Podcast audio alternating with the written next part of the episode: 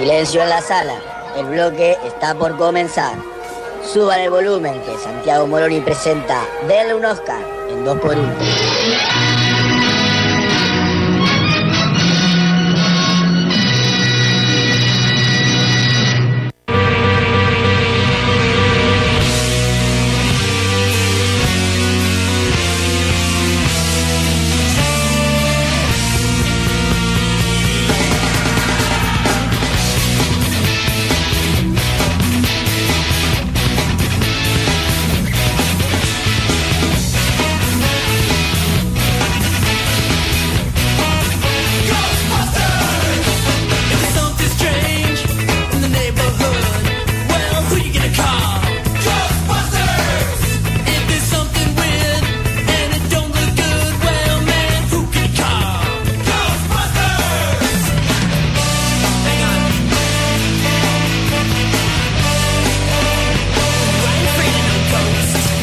No podía ser de otra manera y bien desprolijo de eh, así así nos caracterizamos en está. 2x1, ¿eh? No, no, no, no, no nos vengan acá con, con, con, con- ¿eh? ¿eh? Bueno, vamos a arrancar Sí, con una de las columnas más esperadas en toda la semana después del momento cultural, que es el momento del cine, mejor reconocido como Denle un Oscar. Y hoy me voy a colgar de... Santiago Moroni, Sí, sí, sí, sí. ¿Cómo va? ¿Todo bien? Nuevamente. Voy a seguir hablando de Star Wars. Como venimos haciendo hace un tiempo. Pero bueno, no podía Ser de otra manera. ser de otra manera, ¿no? Ajá. Hoy se está estrenando la novena película de la saga principal, eh, episodio 9, The Rise of Skywalker. The Rise of Skywalker. Y así como esta película cierra la, la saga, cierra esta última trilogía, cierra toda la saga de los Skywalker, Sí. yo me quise ir a la otra punta, ¿Qué sería otra al inicio de todo. In the beginning. Sí, in the beginning of the times, o de- no sé, al principio del tiempo, me quise ir eh, a conocer un poco la historia detrás de Star Wars que llevó a nuestro querido George Lucas, más conocido como Jorgito Lucas. Jorgito Luquita. Sí, Jorgito Lucas, que Lucas no les faltan porque se llevó toda la guita. Se la llevó toda George Sí, Lucas. sí, sí, sí. Eh, ¿Qué lo llevó? ¿Qué lo inspiró? ¿De dónde salió esta película? Este universo que hoy eh, nuclea a tantos fanáticos y nos hace gastar tanta plata en tantas cositas como los muñequitos que quienes estén mirando por arroba 2x1 radio, que es nuestro Instagram, donde estamos haciendo un Instagram live, van a poder que- ver que yo traje algunos. Traje un muñequito, acá un peluchito Sí. de Chubaca. ya lo tenemos, está Marita, con Marita 741 Sí. conectada, Fran También me traje conectado. a mi Chewbacca de eh, la Nintendo Wii es este, pero yo no tengo la. Nico. Pero, pero me gusta, tengo al maestro Yoda. Te lo puedo. Eh, eh, Acomódalos como quieras. eso, Sí, ahí está. vivo. Eh, y algunos otros que no he traído, que tengo en mi casa. También tengo una, Acá tengo hay- remeras, ¿viste? Entonces, póster, tengo de todo. eh, por eh, Porque es así, porque Uh. los fanáticos gastamos plata en esto que hizo un tipo. un Que, pe- tipajo. que pensó allá un tipo por 1970 y pico, se terminó Sí. estrenando en el 77, Sí. ¿no? Y a día de hoy continúa y con esta película estaría cerrando toda eh, la saga de por lo menos los Skywalker. Después veremos qué es lo que sale, porque ya hay un montón de cosas más en preproducción y, Sí. y hay series y hay demás. Eh, pero vamos a meternos entonces conociendo al creador. ¿no? Si nos vamos a ir a los orígenes de todo, vamos a Sí. conocer al creador, el señor George Lucas, como bien dije, eh, un tipo que nació en 1944 en Modesto, California. Ah, tranquilo. Ya, Sí. ya de donde naciste, Sí. ya un tipo modesto. Sí, no, bueno, Modesto tenía que ver porque en realidad él se crió en un rancho cultivando nueces, ¿no? Y de pequeño era fanático de eh, las historias de Flash Gordon, le gustaba mucho también lo que eran las películas de samurái, sí, Chihuahua, le gustaban las películas de samurái, le gustaba un poco Como seguro le gustan a Roy Iglesias, que se acaba de conectar en arroba 2x1 radio en Instagram, que estamos haciendo el Instagram Live, donde Claro, pueden ver esos bigotitos que tanto saben de cine. le gustaban todas esas cosillas, pero en realidad su fanatismo principal iba por el lado de las carreras de autos. ¿En serio? Sí, él quería ser piloto, de hecho competía en algunas carreras, eh, pero tiene la desgracia de ponérsela muy fuerte, pero muy fuerte, al No. borde de estar preocupado toda su familia por su vida. No. Entonces decidió abandonar esa idea y eh, se dedicó a estudiar cine, porque con un amigo, ¿no? Después del accidente, con un amigo empezó a descubrir el, el gustito por el cine, cine. empezó a tener algunas proyecciones de, de cine en su casa, empezó a ver muchos clásicos europeos y dijo, ah, mira, si no es por allá, puede ir por acá. Quienes lo conocían o quienes lo conocen dicen que es un tipo que piensa mucho en imágenes, entonces la parte visual la tiene muy fácil. Quienes leyeron sus guiones deben saber lo mismo y quienes Sí. lo tuvieron como director deben opinar mucho más al respecto. Pero lo cierto es que eh, se muda a eh, la Universidad del Sur de California. ¿Cuál es? La matanza. No, no, no, ahí, la Universidad del Sur de California se Ah. llama, donde eh, asiste a la Escuela de Artes Cinematográficos. ¿No? Ahí conoció a un montón de gente, entre ellos, por ejemplo, a un joven Steven Spielberg, Mira. del cual luego se haría amigo y harían algunas películas juntos, como Indiana Jones. Mira. ¿no? Que uno le regala la idea al otro, el otro la dirige. No sé si te suena Spielberg. No, para nada. No sé para, si habrá hecho alguna buena Para nada, para nada. Bueno, cuestión que eh, durante su carrera, cursando todavía, Sí. hace un cortometraje. Ajá. Este corto se llamó THX Ujú. 1138. Un corto que le dio THX. bastante prestigio. Creo que tenía que durar 5 minutos, pero él lo hizo de 20. Porque eh, le urgía Sí. seguir rodando. Tenía un argumento muy interesante en la cabeza y lo quiso llevar. Bueno, con este corto ganó el premio en el Festival Nacional de Películas de Estudiantes 1967-1968. Y además obtuvo una beca que te daba Warner Bros.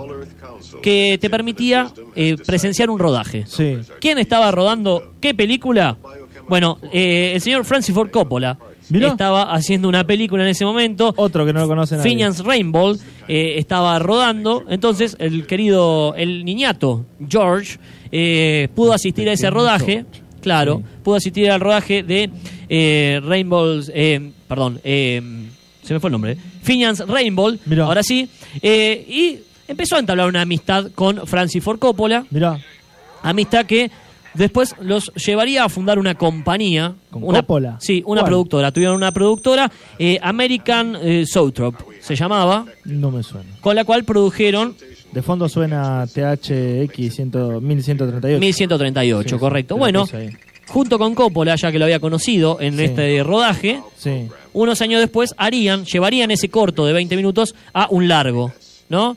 Que en su momento no le fue tan bien, ¿no? Lo rodaron en 1969, se estrenó Sí. en el 71, no le fue tan bien, pero hoy es una película de culto, ¿no? Mirá. Sí, eh, THX 1138.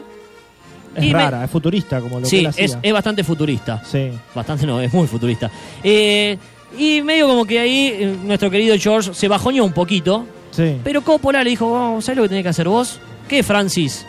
Vos lo que tenés que hacer es algo más, no chabacano, pero algo más tranca. Tenés que hacer una, eh, una comedia. Una comedia. Sí, tenés que hacer una comedia. ¿Le dijo? Sí. Qué cara Entonces, dura. él dijo, bueno, acepto el desafío. Sí. Y así fue como se sentó a escribir algo basado en la juventud de los 60, algo muy parecido a lo que él había vivido. Sí. Y, y terminó haciendo American Graffiti. Con esta película consiguió mucho más eh, recaudación y mucho más prestigio dentro de la industria porque le fue bastante bien. No, no es que fue un éxito, eh, pero le fue bien, le fue bien. Se hizo un nombre dentro de la industria Sí.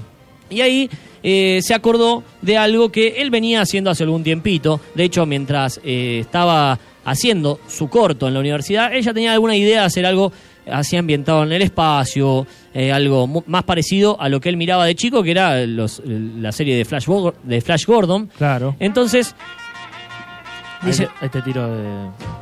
Voy- tu cortina, ¿no? Pero ahí te tiro de Johnny B. Good de American Graffiti. Muy bien, gracias. Dice, bueno, voy a volver, voy a volver a eso.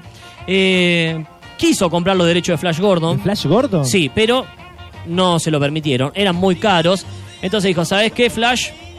Lo hago yo solo, no pasa nada. No, no Me invento mi propia historia, algo ya tengo en la cabeza y no me importa. Medio que me voy a robar algunas de las cosas que he visto en mi infancia, me voy a robar un poquito de ideas de los samuráis, a él le gustaban mucho las películas de Akira Kurosawa y además en ese momento él estaba leyendo un libro de Joseph Campbell, Para él, él era fan, fan tipo de. de- le gustaba mucho, sí, de pequeño le gustaba mucho. Es como que vos digas, che, yo leí todo, toda mi vida la Biblia, entonces quiero hacer la pasión de Cristo. Claro. ¿No? Bueno, lo mismo, ponele. Pero él con Flash Gordon. Eh, Porque después se, se volvió a hacer una. Sí, la peli. pero no tiene nada que ver. Casi nada que ver con el Flash No, Gordon no, de él. con él, con él. Ah, No, eh, que de hecho la, la canta Queen. sí. Y que es tan de culto que hoy tenemos pelis Sí. no tan buenas como Ted 1 y 2, que, Que- uno que hacen Que referencia. hacen referencia a eso. que incluso Sí. está el actor, sí. Claro, bueno, cuestión que él estaba leyendo a Joseph Campbell también, que es Sí. un tipo eh, que estudia la mitología y la religión. ¿No? Hace una comparación en todo eso. Entonces, basándose en todo eso, dijo, bueno, vamos a hacer una historia. Eh, Campbell lo que hace es estudiar muchos mitos de la historia, mitos griegos y todo eso. Sí. Entonces dijo, che, me parece que la historia va por ese lado. Vamos a simplificar todo, el bien, todo, sí. el bien contra el mal. Ah, bien ¿no? Disney. Por eso muchos hablan de Star Wars como la película modelo de lo que tiene que ver con el camino del héroe. ¿No? Ah, Muchos eh, es como que eh, George Lucas se convirtió en una especie de el mejor estudiante de eh, Campbell en esa época y con todas sus ideas locas del espacio Sí. escribió o empezó en realidad a escribir Star Wars. Una idea general que hasta el momento no, no sabía bien qué era lo que estaba escribiendo, pero tenía una idea general en su cabeza. ¿Cuál era el problema? Conseguir plata. ah, y ¿no? sí. Vos aparte- imaginate, las películas de ciencia ficción no les iba tan bien, así como lo más grosso que había en el momento era 2001 Odisea del Espacio, pero bueno, estamos hablando de una obra maestra, después está seguida por El Planeta de los Simios, ponele, pero no eran las típicas películas que recaudaban millones de millones de millones de millones de dólares.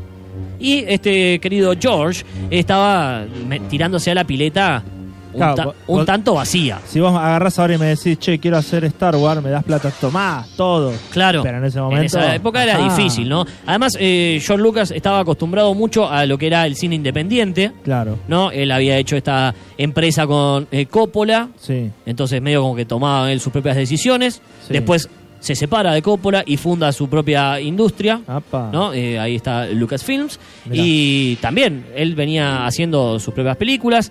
Ya para hacer American Graffiti había, había negociado con Universal, pero la idea de Star Wars, que todavía ya- él ya la tenía de- desde hace mucho tiempo, digamos, esta Sí. idea de espacial, no, no tenía un guion cerrado. Eh, cuando la quería vender, todos le, o sea, Universal, por ejemplo, le dijo, sí, te compro American Graffiti, pero no Star Wars. Eh, qué Ah, cagada. loco. No, United Art le dijo directamente, no, no te compro nada. Eh. Entonces, andaba un, preocupa- un poco preocupado de dónde sacar la plata. Tenía una ventaja a su favor, ¿Cuál? que era que todos los magnates que habían eh, construido ¿no? las empresas, lo- las productoras en Hollywood, se Sí. estaban retirando. Entonces se los vendían a grandes compañías. Por ejemplo, Coca-Cola en una época obtuvo eh, Columbia Pictures. Ah, mirá. Y vos te preguntás, ¿qué sabe Coca-Cola de cine? Nada. Nada, pero te Entonces, como tenían ahí. departamentos de marketing, Claro. los de marketing decían, che, nosotros queremos entrar al público joven. ¿Cómo entramos al público joven? Con directores jóvenes. Ajá. Entonces ahí empezaban a aparecer toda esta camada de nuevos cineastas, tipo Brian Claro. De Palma, Scorsese, Claro. eh, el propio George Lucas, Claro. ¿no? Eh, Spielberg, Coppola, que ya era un poquito más grande, pero bueno, también está ahí. Entonces, se le hizo un poquito más fácil. Sí. Sin embargo, tuvo que perseguir mucho, mucho, mucho tiempo a el presidente de 20th Cent- 20th Century Fox, De la Fox. sí, de la Fox, que terminó diciendo, bueno, dale, te voy a bancar. ¿Qué, Universal ¿Sabes no lo quiso? No, no quiso Star Wars. O- o habías dicho, eh, para el que la quiera escuchar, que está ahí en SoundCloud barra 2x1 o, o lo buscan con hashtag denle un Oscar en Spotify, que Universal se caracterizaba en sus orígenes por hacer ciencia sí, ficción. Sí, pero no, no fue el caso. No se arriesgó. No, fue a Fox que en esa época no andaba muy bien económicamente, pero le dijeron, ¿sabes qué? Creemos en vos. Tu Claro. película es medio pelo, pero en vos eh, Pero si creemos... vamos a chocar la nave, la claro, chocamos com- como director creemos en vos, Mirá. así que eh, terminó cerrando con la Fox. Sí, El primer boceto sí. era 100% distinto a lo que conocemos hoy en día. Lo traje acá más o menos eh, escrito. Dice, era la historia de Mace Window, que no sé si te suena. Mace Window. Mace Window. El tipo este, a George Lucas le gustaba escribir nombres raros y cosas así, Sí. que por ahí las usaba y por ahí no, por ahí las encajonaba. Claro. Y después lo recuperaría un tal Samuel L. Jackson, ponele ese apellido, para ser uno de los mejores Jedi para mí eh, de la historia Ah, de Star Wars. mirá. Bueno, pero el primer protagonista iba a ser eh, Mace Window, que Sí. era un veterano Jedi que estaba emparentado con Usby CJ Tape, que era su discípulo Pau, Padawan. Sí. Eh, y esa era la idea que él tenía. Como que con eso lo quería vender. Ahí le dijo el productor, no, loco, vos sentate y escribime algo mejor. Eso es recontra confuso. Bueno, se sentó y escribió una sinopsis de 13 páginas, que Ajá. más o menos decía lo siguiente. Sí. Siglo XXIII, los caballeros Jedi luchan contra el imperio. En ese contexto, la Sí. princesa rebelde Leia Sí. huye junto a su familia del autoproclamado emperador en dirección al planeta Opuchi. Puchi. Sí, el planeta Opuchi se llamaba. Bueno, sí, después- Durante el viaje es escoltada por el general Luke Starkiller, Star Killer. sí, y Anakin. Anakin. Ambos caballeros Jedi. Ah, juntos. Sí, en el camino se estrellan con un planeta, los ayudan unos jóvenes rebeldes a Sí. escaparse, se esconden en un campo de asteroides, Ajá. son atacados, van a Yavin, que es otro planeta, se, Ese, divi- ese sigue existiendo. se dividen, ahí conocen a los Wookiee, Ah. que son así como lo conocemos ahora Chewbacca, pero malos. Sí. Ah. Ellos raptan a la princesa, ellos eh, entrenan a esos jóvenes que los habían ayudado, Sí. rescatan nuevamente a la princesa Sí. y terminan llegando a Opuchi como héroes. Esa era la historia principal, la de 13 páginas que escribió eh, George Lucas. Con Mirá. ese guion Sí. eh, empezó a presentarlo en distintos lugares. Mirá. ¿no? Lo iba modificando un poquito, pero él se dio cuenta de algo. Escribiendo ¿Qué? no era tan bueno.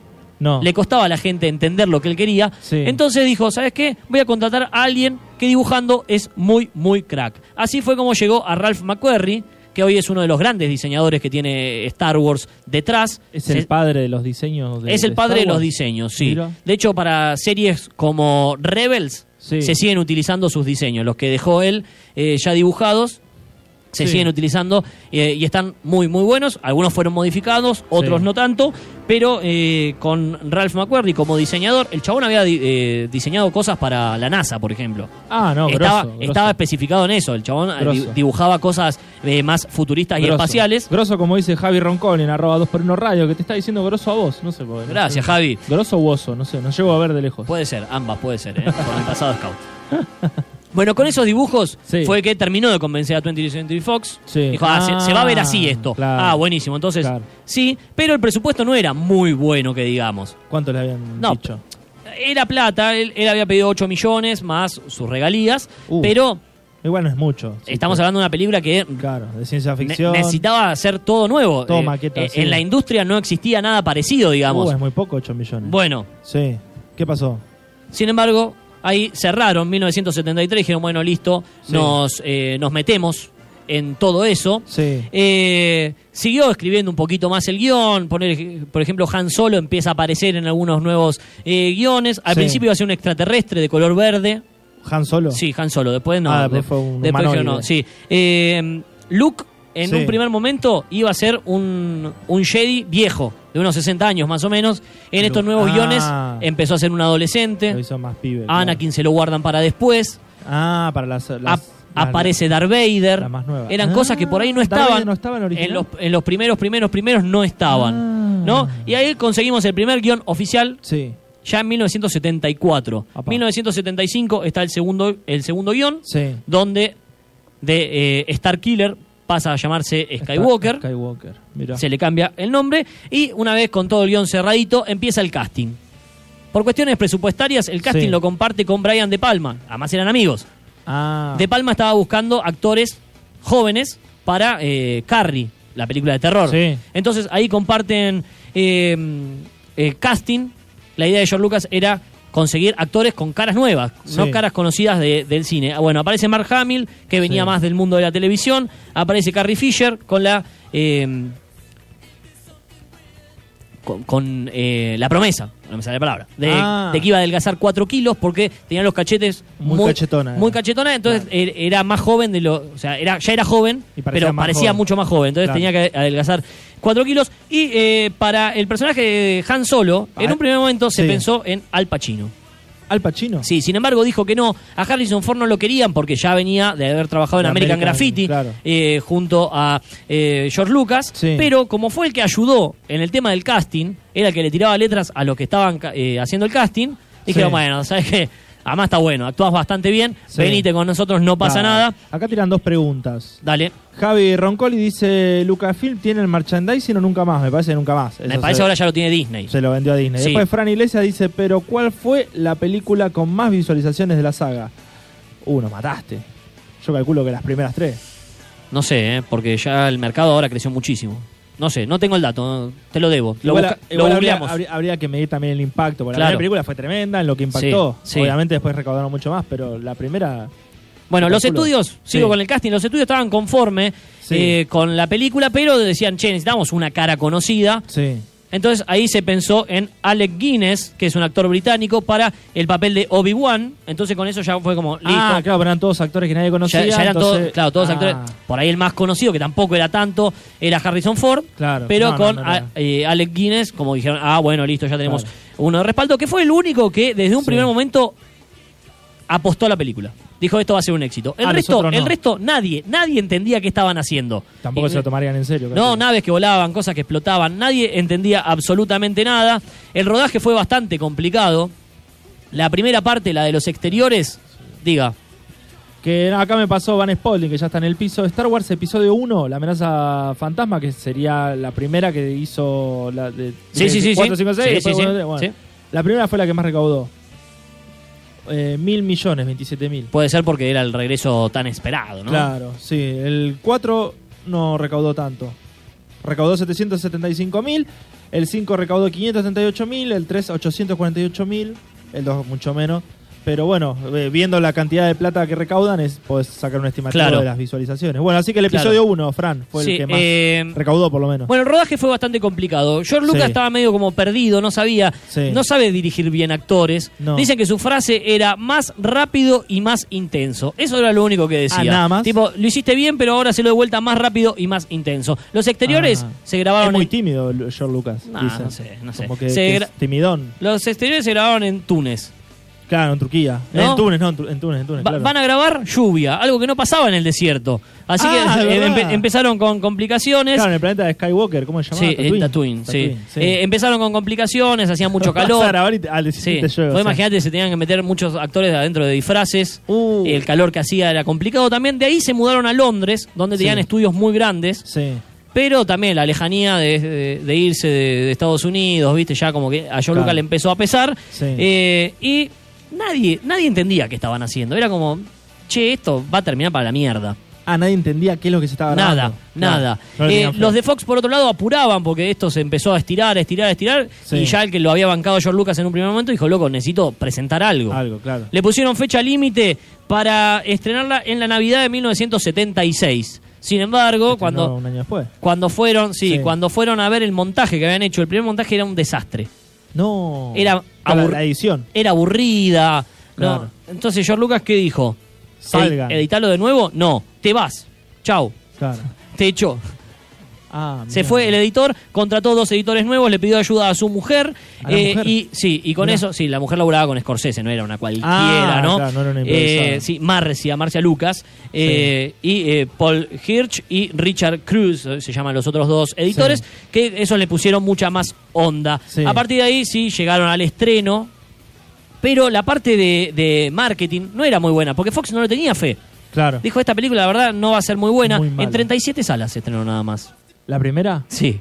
37 37 salas, salas. pero inmediatamente fue un éxito, lo que Claro. hizo que muchas salas más la pidieran. Y a partir de ahí, la historia que todos conocemos, que está terminando con el estreno de episodio 9. ¿eh? Episodio 9. ¿Es verdad que se fue, se alejó en el momento del estreno porque dijo esto va a ser un desastre y No. después fue un éxito? No lo sé. Yo había, leído eso, que se fue a Hawái, pues dijo, no quiero ver ah, cuando puede se Puede ser, puede ser. No, en un momento se fue, que ahí... Eh, y después vio por tele que arregló el tema de Indiana Jones en unas vacaciones. Ah, con Spielberg. Con Spielberg, claro. Sí, puede ser, eh. pero me parece que se alejó por, por todo... Eh, por todo el éxito que estaba teniendo en realidad. Ah. Pero bueno, hoy eh, con episodio 9 cierra esta saga que comenzó de esta manera.